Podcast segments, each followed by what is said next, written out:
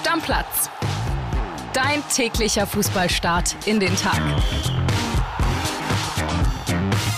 Ja, und damit geht's wieder los mit der Bundesliga Blitzvorschau hier in Stammplatz. Verein Nummer 1 ist der Tabellenzweite aus der vergangenen Zweitligasaison. Lange waren sie auf Meisterkurs, am Ende als Zweiter aufgestiegen. Es geht um Darmstadt 98 und bei mir zugeschaltet ist jetzt Ingrid Goldler-Palmertz, unsere Darmstadt-Reporterin. Moin Ingrid. Hallo. Ingrid, ich würde sagen, wir starten direkt rein mit der Startelf der möglichen von Darmstadt 98. Wie könnte die aussehen? Tja, das weiß momentan nicht mal der Trainer, aber ich gebe mir mal Mühe bei dem, wo es schon klar ist. Marcel Schuhn, keine Frage, ist im Tor.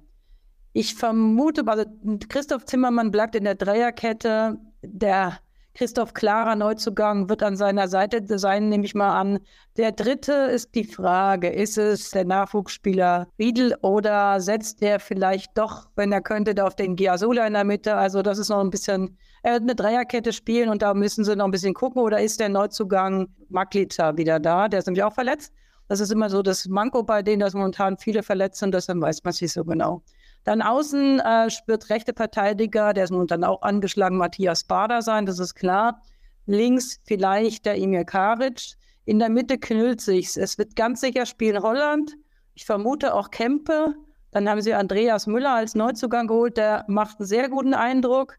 Marvin Melem, ohne den ist eigentlich keine richtige Spielkultur mit Kempe und Melem möglich. Die wollen ja auch den Ball irgendwie nach vorne kriegen. Dann ist aber auch der Kamerad Nürnberger aus Nürnberg da. So, und vorne Flügel Honsack, das ist der, der wirklich für Furore gesorgt hat, damals im Pokalspiel schon gegen Eintracht Frankfurt, zwei Tore gemacht, war länger verletzt. Der bringt eigentlich alles mit.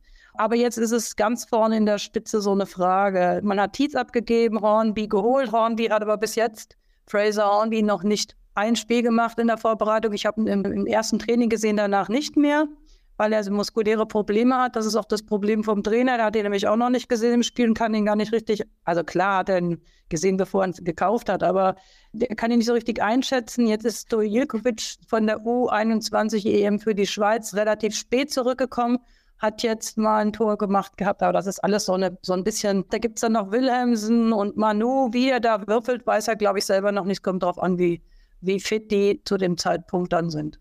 Okay, also noch viele Fragezeichen bei Darmstadt in der Startelf. Was du bestimmt schon sagen kannst, ist so die Säulen. Wer sind die drei wichtigsten Spieler?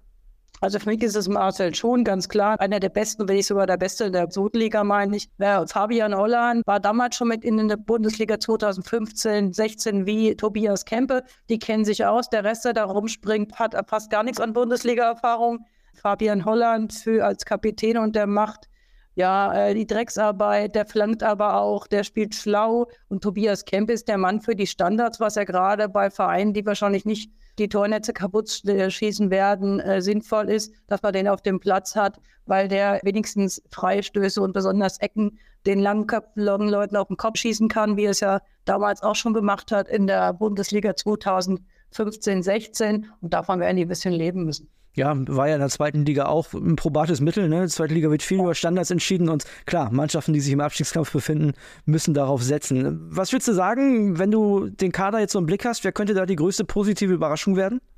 Für, mich Herr Hornby, den ich ja nur einmal gesehen habe, der machte ja so einen netten Eindruck und da habe ich gedacht, naja, und plötzlich, da war aber Tietz noch da, der Philipp Tietz, der nach Augsburg gewechselt ist, der Stürmer, mit dem verstand er sich prima, zack, war der Ball im Tor und vorher, man hat sich gewundert, wie hat er das jetzt eigentlich gemacht, da hat er blitzschnell umgeschaltet. Das könnte so sein, dass das wirklich, dass das ein Schotte, ich, ich kannte ihn vorher nicht, das könnte sein, dass der wirklich dafür Furore sorgt, weil der wahrscheinlich noch nicht so in den Büchern steht. Jetzt vermute ich mal, du fragst das gleich für die negative Überraschung. Genau, genau, klar, wollen wir auch wissen. Ahnung, weil im Moment ist das alles so die wissen überhaupt nicht, was sie erwartet. Die können fünfmal verlieren. Die spielen gleich bei Eintracht Frankfurt. Das hatten sie jetzt ganz gut gelöst beim Pokal, haben sie ja sogar geführt. Da fehlt auch ein bisschen was an Abwehr. Aber es ist was anderes, ob eine, eine Mannschaft kommt, die dauernd gewonnen hat und jetzt eine kommt, die aufgestiegen ist und sich noch nicht so ein bisschen richtig findet. Darauf bin ich mal gespannt im Moment. Ingrid, was wäre denn der Best Case? Also was ist der optimale Fall für Darmstadt? Gleich ein guter Start? Ja, natürlich. Irgendwie merken, dass man, gut, jetzt bei Eintracht Frankfurt wird ein bisschen spezielles Spiel. Das kann alles werden. Danach wird es dann spannender, wenn sie Union Berlin zu Hause haben, wenn die ein bisschen den Fuß in die Tür kriegen. Aber ansonsten auf jeden Fall geben die nicht auf. Und wenn sie noch nachlegen müssen, wenn sie sich noch finden müssen, die sind nicht schon zur Halbzeit so, dass man sagen kann, die holen nichts mehr. Also zur Halbzeit der, der Liga. Die kämpfen, die die, die kratzen, beißen, das ist ja klar, aber sie, sie spielen auch gut, sie spielen mit Mut nach vorne, sie spielen aber auch nach hinten. Also jedenfalls ist es nicht eine Truppe, die aufgibt. Das ist gar, gar nicht in der DNA von Darmstadt vorgesehen. Okay, und wenn es richtig schlecht läuft, dann gibt es direkt ein paar Klatschen und äh, die Euphorie ist komplett weg? Ja, nee, also die Fans würden die trotzdem eher feiern nach dem Spiel als so niedermachen, weil sie sind zusammen aufgestiegen, das ist denen auch klar. Ingrid, was ist denn die Wahrheit, die die Bosse bis jetzt noch nicht hören wollen? Ist das der zu kleine Kader? Die Kaderbreite? Ja, die Kaderbreite gibt es schon, aber es ist halt, äh, es ist nicht so, dass die Spieler frohen Mutes nach Darmstadt rennen. Allein das kleine Stadion, wenn du gewöhnt bist oder hoffst, dass du vor 40.000 spielst oder 60.000, es ist halt ein kleines, nettes Stadion. Die Leute sind total toll, die Stimmung ist super, die hypen ihre Spieler, die helfen ihnen auch während des Spiels. Aber Bundesliga kannst du halt woanders spielen und man muss einfach auch dran denken, das Spieler Tietz hätte ja auch, der kennt den Trainer Lieberknecht ja von Kindesbein an, der hat ihn auf der Straße schon entdeckt.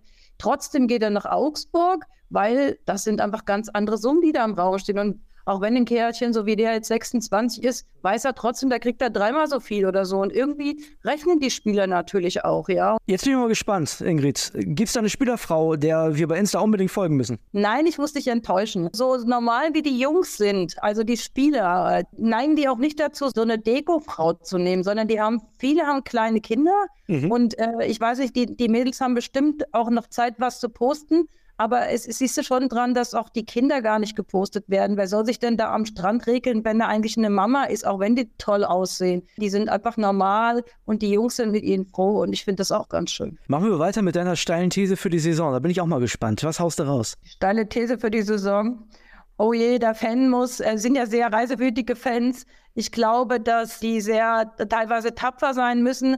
Aber im ersten Jahr ist man auch nach Dortmund oder nach Leverkusen gefahren und hat gedacht, so, damals Dortmund mit Tuchel, da kriegst du jetzt richtig einen auf die Mütze. Es ging unentschieden aus, aber sie haben schon den einen oder anderen, haben sie schon geärgert. Ah, ich muss dich da einmal festnageln, Ingrid. Also steile These von dir, ein paar Große werden geärgert? Ein paar Große werden geärgert. Jetzt brauche ich natürlich am Ende noch, ist klar, deine Prognose. Wo landet Darmstadt 98 am Ende der Saison?